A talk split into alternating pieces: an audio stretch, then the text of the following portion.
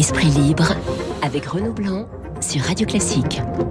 Voilà, nous sommes en direct avec Pascal Bruckner, que vous connaissez évidemment, essayiste, philosophe. Pascal, bonjour. Est-ce que vous allez regarder Bonjour, Zelensky cet après-midi Oui, donc oui, je le regardais, bien sûr. C'est important. C'est important parce que Zelensky 15 fait, heures. fait le tour des capitales européennes Mhm. et donc euh, il plaide sa cause avec beaucoup de talent. Il a compris que la vraie guerre était aujourd'hui dans la communication alors que Poutine ne s'adresse qu'à son peuple et insulte le monde extérieur. Zelensky veut séduire le monde extérieur pour sauver son peuple. Et Mhm. c'est donc un projet très différent. Et en plus, Zelensky parle notre langue. Il parle la langue de la démocratie, tandis que Poutine ne parle pas la langue de la démocratie. Mais à chaque fois, il réclame des munitions, ce qui est une métaphore pour les armes qu'on pourrait lui apporter. Et les résultats sont quand même extrêmement mitigés. Parce que Ça, on ne sait pas. Ça, on ne sait pas euh, ce que les Américains lui livrent vraiment, ce que les Français. Tout ça euh, reste de l'ordre de la discrétion, puisque on est dans une sorte d'entre-deux où nous ne faisons pas la guerre à la Russie, comme l'a dit euh, euh, Macron, mais qu'en même temps nous livrons des armes aux ennemis des Russes, donc aux Ukrainiens. Ce qui est donc c'est un c'est un déséquilibre que nous essayons de résoudre par le silence et la discrétion. Alors, je ne sais pas si Zelensky parlera de Solzhenitsyn, mais il est revenu à la une de l'actualité parce que d'abord son œuvre gigantesque, que l'archipel du Goulag est évidemment un monument euh, de l'histoire russe. Un collège en Vendée, euh, toute une association de syndicalistes de gauche ont voulu le débaptiser parce qu'il s'appelle le collège de Solzhenitsyn. Le projet a été abandonné, mais il y a quand même quelque chose de délirant, c'est de vouloir effacer l'histoire russe et notamment l'histoire de celui qui a quand même marqué euh, par ce livre la dénonciation de ce pouvoir qui peut être considéré comme atroce. Oui, mais euh, les syndicats qui ont prôné euh, CFDT, Sud, Voilà, c'est c'est des syndicats qui, la plupart du temps, sont très proches du mouvement woke, du mouvement de la- l'annulation de la cancel culture. Ouais. Et pour eux, euh, il y, a, il y, a y a les bons et les mauvais. Et donc, euh, Solzhenitsyn, dès lors qu'il est russe, est un mauvais. Il faut tout, il faut tout effacer de lui. Euh, cette euh, application de la culture de l'annulation à la réalité actuelle de la guerre est évidemment dramatique parce que je l'avais déjà dit, mais on a voulu effacer Dostoevsky, Tchaïkovsky. Donc, tout ce qui est russe doit être tout d'un coup balayé des programmes. Les noms doivent même disparaître et on est dans la même folie de ceux qui veulent aux États-Unis ou en, en Angleterre ou en France faire sauter les statuts euh, parce que le tout ce qui incarne un passé trouble doit être euh, euh, gommé et pour ne présenter à nos enfants et à, et à nos petits enfants qu'un monde radieux et cette euh, oui c'est une sottise qui heureusement n'a pas été accomplie. Alors, les négociations continuent. Pour l'instant, ça n'aboutit strictement à rien. En d'un côté, entre Zelensky et le pouvoir à Moscou, et même Emmanuel Macron qui téléphone donc euh, au président Poutine, il y a une chose à propos justement euh, de l'œuvre de Solzhenitsyn qui peut-être euh, vous interpelle, vous comme intellectuel, c'est le fait qu'on ne tienne plus compte dans la négociation et dans l'horreur de la guerre de la nature même du régime qu'incarne Poutine. C'est frappant. C'est-à-dire que soit on est réaliste, soit on est cynique, soit on est dans, bah, dans la guerre. Mais la nature de ce régime, sa violence, est totalement passée sous silence. Sauf par Zelensky, justement. Oui, parce qu'aujourd'hui, euh, enfin, avant avant la guerre, on était dans le dans le réalisme. euh, euh, Poutine est une brute, mais c'est notre brute, c'est- la brute dont on a besoin. Il a fasciné, il continue à fasciner un certain nombre de gens de droite et d'extrême gauche, justement en raison de son exercice autoritaire du pouvoir, puisqu'il il, il tient par l'assassinat, euh, le chantage et, et, euh, et l'exil. Mais euh, c'est vrai que on ne porte plus de jugement puisqu'aujourd'hui on a peur de lui. Donc c'est l'homme qui fait peur et il règne comme ça, y compris à l'étranger. Et donc on cherche et on, on trouvera très vite des moyens. vous savez, c'est pas le cas en Allemagne, par exemple. Dans les journaux allemands, ils le comparent à Hitler euh, avec une certaine facilité que Oui. nous. Alors, je ne sais pas si c'est justifié, mais en tout cas, nous, il y a une sorte de de peur. euh, Enfin non, les journaux français sont quand même assez explicites là-dessus, à part euh, ici ou là quelques éditorialistes. C'est plutôt au niveau du pouvoir et au niveau des anciens ministres des Affaires étrangères qui veulent ménager pour Poutine parce qu'ils disent c'est lui ou le chaos total, euh, c'est euh, le, voilà la fin du monde. Évidemment, vu comme cela, on préfère une brute à la à, l'anéantissement total. Mais les, les appels de- d'Emmanuel Macron à Vladimir Poutine me font penser à ces gens du GIGN ou du RAID qui euh, parle avec les forcenés dans des maisons, qui menacent de faire sauter tout le monde pour les calmer, pour les tenir en haleine, pour empêcher le geste fatal. Évidemment, à mon avis, ces appels, dont j'espère qu'un jour nous aurons la retranscription exacte, ne servent à rien, simplement à alimenter euh, le, le despote dans l'idée qu'il est écouté. Donc vous avez le sentiment ce matin, Pascal, parlons franchement pour ceux qui nous écoutent, que de toute façon, pour l'instant, on est dans une impasse totale, c'est-à-dire que la guerre continue et l'objectif de Poutine, c'est de prendre le contrôle non seulement du Sud, mais peut-être le contrôle essentiel de l'Ukraine. Alors le contrôle de l'Ukraine et ensuite de, de reconstruire son empire. Euh, les, les, pays satellites reviendront sous, sous la férule russe. C'est le contrôle du monde. Comme tout empire, il n'a pas de frontières. Lui, il considère que les frontières sont mobiles et qu'il a le droit de s'étendre à l'est, à l'ouest, au sud. Mhm. Et euh, donc malgré les pertes, parce que les pertes des soldats russes sont considérables, même s'ils continuent à bombarder Kharkiv, même s'ils continuent à bombarder massivement Mariupol, on, il semblerait que l'armée russe ne fonctionne pas comme Poutine l'espérait. Oui, c'est une mauvaise armée, c'est une armée imparfaite, mal euh, avec une, des logistiques euh, douteuses, mais ça n'est pas grave puisque lui, il est dans une sorte de logique impériale de toute puissance et donc il veut des gens qui obéissent et qui meurent pour euh, pour sa cause. Mhm.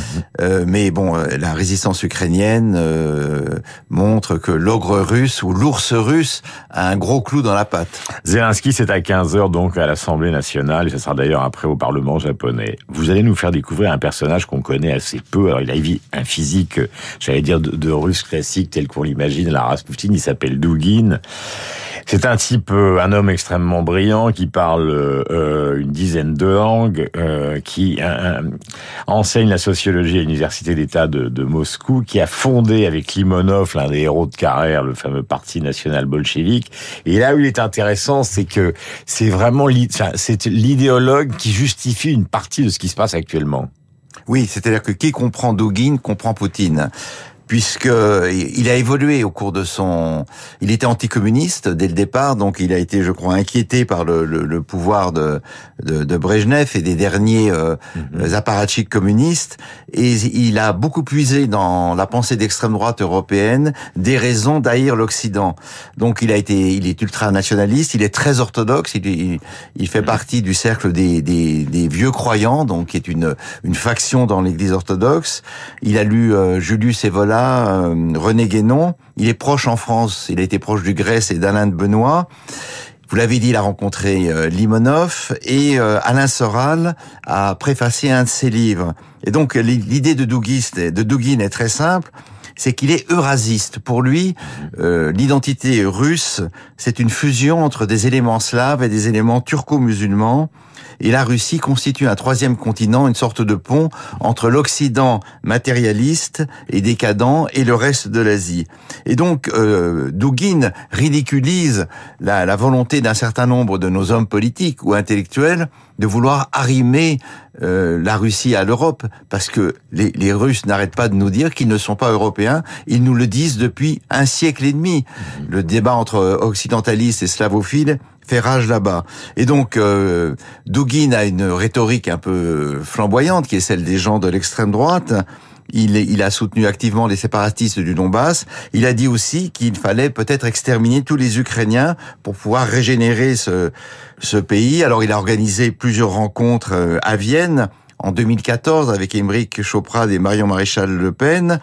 Et puis, euh, dans un article du 4 mars 2022, donc tout récemment, il fustige euh, l'Occident des Rothschild, des Schwab, des Soros, des Zuckerberg, qu'il appelle une civilisation de déchets toxiques. Donc on voit euh, où est la, pensée de Dugin.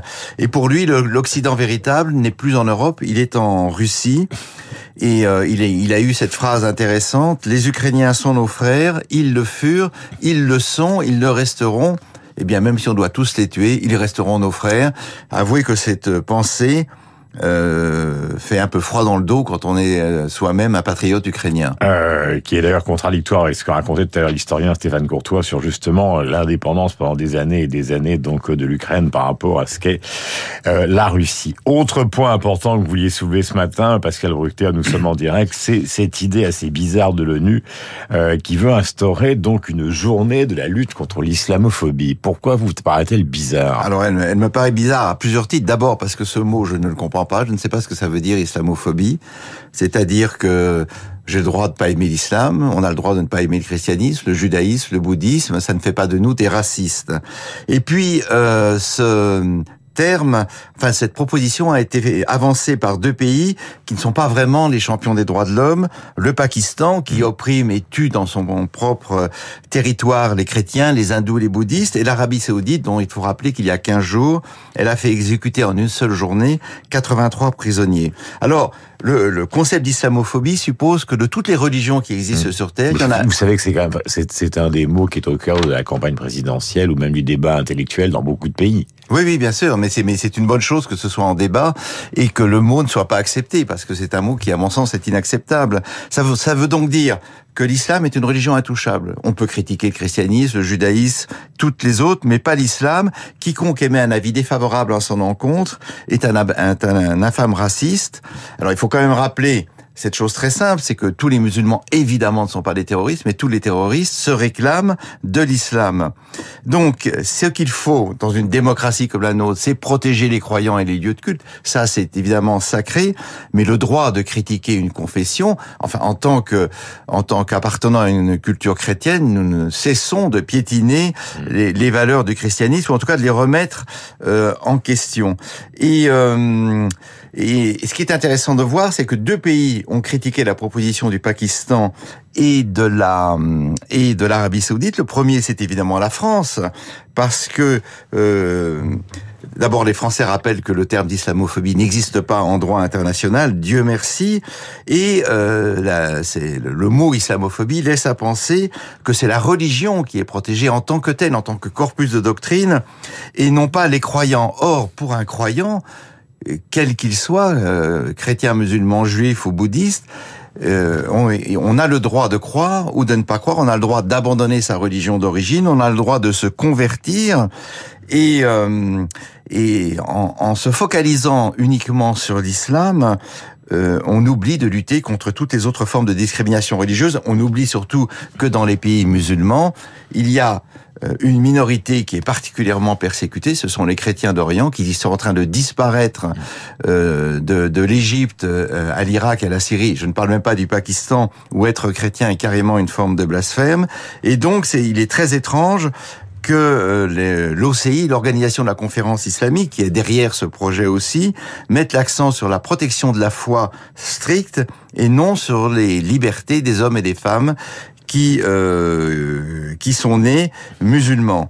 Et on arrive au terme. Autre pays, c'est l'Inde évidemment qui euh, reproche à cette résolution de ne privilégier que les religions abrahamiques et non pas les religions euh, comme l'hindouisme, le sikhisme ou le bouddhisme qui ne répondent pas aux mêmes principes. Donc j'espère que ce texte ne passera jamais. Voilà l'Inde que vous allez rejoindre pour un petit voyage avant de revenir sur les terres de radio classique euh, dans peu de temps. Je vous signale un livre qui est très peu connu de Tolstoï puisque vous adorez la littérature russe et qu'on défendait tout à l'heure la culture russe dans le contexte actuel, qui s'appelle Ce qu'il faut de terre à l'homme. C'est un tout petit livre, c'est l'histoire d'un paysan.